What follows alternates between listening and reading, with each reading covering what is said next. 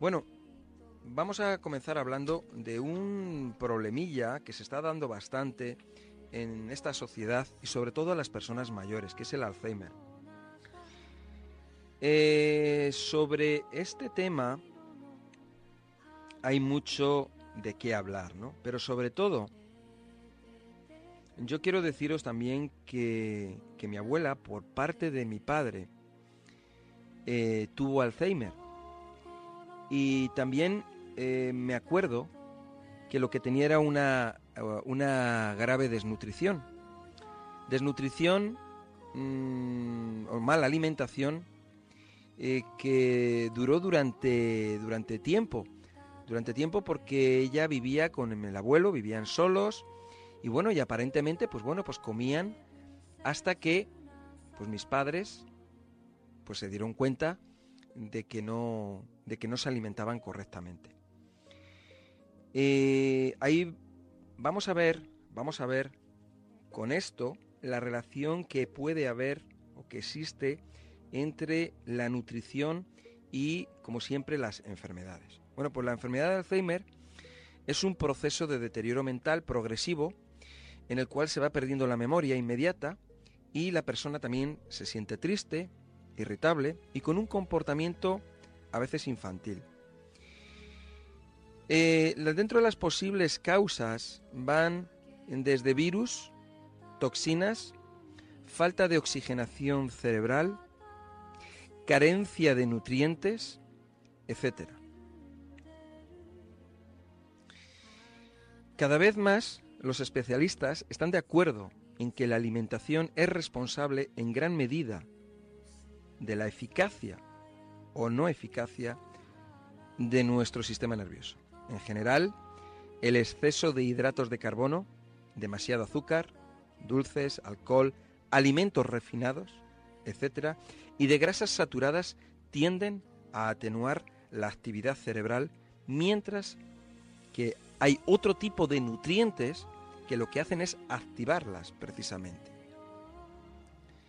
Alimentos, como decimos, alimentos refinados, que se les llaman alimentos porque los metemos por la boca, pero realmente que no lo son porque desde el punto de vista de nutrición son pobres y dañinos. Bien, hay que incluir siempre una porción de proteínas o aminoácidos en nuestra alimentación, ya que regula los niveles de insulina y así el cerebro recibe la glucosa de una manera uniforme y funciona mucho mejor. Los frutos secos, las legumbres, el brócoli y frutas como la manzana, la pera, el melocotón, son ricos en un mineral que se llama boro, que es un nutriente muy importante para una actividad cerebral adecuada. Antioxidantes, muy importantes. ¿Por qué? Porque ayudan a eliminar los radicales libres. Vitamina C, vitamina E, carotenos, flavonoides, zinc, selenio, etc. Es vital intentar evitar el colesterol. ¿Por qué? Porque las arterias cerebrales se atascan, se ensucian y mm, impiden que lleguen que llegue la sangre correctamente y con la sangre el oxígeno y los nutrientes, lo que es la nutrición cerebral. Por supuesto que hay que evitar el café, excitantes, el azúcar y el alcohol. Totalmente, o sea, los excitantes como el café y el té hay que dejarlos totalmente de lado. Es muy importante. ¿eh?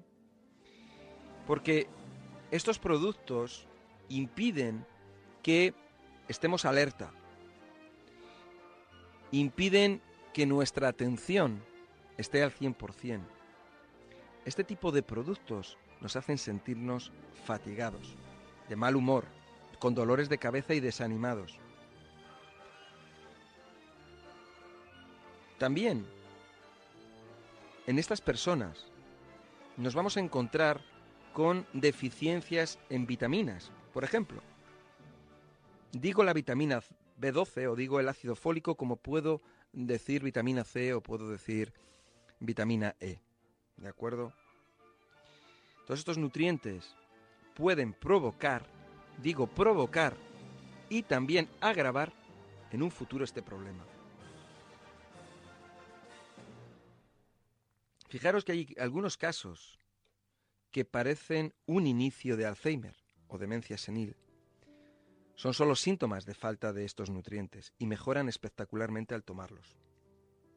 Cuando ya tenemos el problema, entonces es más, más difícil, ¿no? Algunos casos mejoran, ¿de acuerdo? mejoran rápidamente, otros más lentamente y otras personas que están más deterioradas podemos ayudarlas a frenarlo, a que no vaya más. Y siempre existe una mejoría. Pero la prevención es la herramienta más importante. Si empiezas a tener problemillas de memoria, empiezas a tener mal humor, te sientes desanimada, con dolores de cabeza, sentirte fatigada, empiezas a notar ya algunos de estos síntomas así raros. ¿eh? Pueden ser mareos, por ejemplo. Bueno, pues es importante comenzar cuanto antes. Comenzar cuanto antes a prevenir. Hemos de estar muy pendientes de productos como pueden ser el aluminio, ya que aunque eh, hay muchos estudios al respecto, hay que decir lo siguiente. Los antiácidos llevan muchas cantidades de aluminio. También el cocinar con recipientes hechos de este mineral. Eh, tomar agua que no sea del grifo. Y, ojo, ojo, ojo para todos, controlar la composición de los desodorantes. ¿Por qué? Porque a través de la piel, a través de la piel, van a pasar las sustancias tóxicas que hay en los desodorantes. ¿De acuerdo? Eh, también, cuando estamos hablando de estos problemas de nutrición, de estos desarreglos, nos vamos a encontrar que las personas que tienen Alzheimer, nos encontramos que tienen graves carencias de nutrientes. Les tienen problemas porque les faltan minerales, les faltan vitaminas, les faltan aminoácidos y encima luego su alimentación es totalmente incorrecta.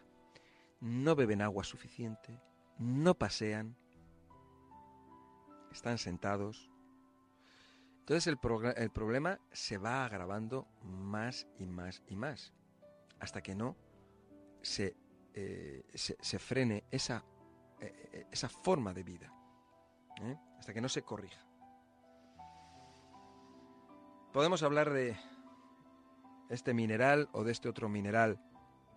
Los minerales son muy importantes, como digo, para cualquier persona, desde un bebé hasta una persona mayor. Hay que cuidar también el buen funcionamiento de la tiroides, ya que su desequilibrio puede hacer aumentar las posibilidades de desarrollar el Alzheimer. Cuidar, hay que tener mucho cuidado con los fármacos, con los efectos secundarios y con las interacciones que pueden producir con otros fármacos. El tabaco es un gran enemigo. ¿eh? ¿Por qué? Porque impide la oxigenación celular. Eh, vamos a ver acerca de el doctor José María Martínez Laje. Habla acerca de acerca de las vitaminas, ¿no? Y, la importancia que tienen. Bueno, pues habla acerca de la importancia que tienen las frutas, la importancia que tienen eh, eh, los alimentos que son antioxidantes y cómo pueden repercutir y de cómo definitivamente repercuten positivamente no solamente en las personas que tienen Alzheimer, sino en cualquier, para cualquier persona, para cualquier persona, ya sea niño, joven o adulto, para una buena calidad de vida. Es muy importante. Vitaminas beta-caroteno, vitamina D, vitamina E, vitamina K, vitamina C, vitaminas del grupo B, etcétera, etcétera, etcétera. La prevención. ¿La prevención de qué? Es importante cuidarnos para prevenir cualquier malestar, cualquier enfermedad o desequilibrio, mejor dicho, orgánico, que nos va a llevar luego a sufrimientos, sufrimientos que no queremos. Simplemente un poco el prevenir, el cuidarnos, y ya está. Para ahora estar mejor y mañana también. Hay personas que dicen, bueno, yo ahora voy a disfrutar de la vida y mañana pues ya será mañana.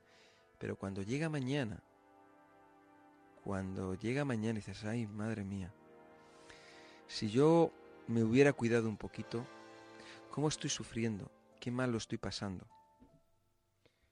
Bueno, pues Así es, de hecho.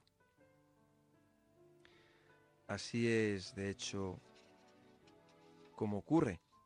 Y luego nos arrepentimos, ¿verdad? Bien, de todas maneras, cualquier cosa que necesitéis en el Centro Son Natura os vamos a ayudar. Tenemos un teléfono que es el 91 31 31 409. Disponemos de atención y consultas en el centro. Importante llamar para pedir hora. También tenemos consultas telefónicas todos los días de la semana para todas las personas que por cualquier razón no os podéis desplazar al centro Sol Natura. Todos los tratamientos os los enviamos a vuestra casa a través de una empresa de transporte rápidamente. Estés donde estés, en cualquier punto del territorio nacional de Portugal o cualquier otro país. Recordar teléfono 91 31 31 409, de 9 de la mañana a 9 de la noche. No cerramos al mediodía, de lunes a sábado. Y bueno, tenemos, tenemos en fin la medicina naturista o natural, o sea, el naturismo médico. Su antigüedad se pierde en la noche del tiempo.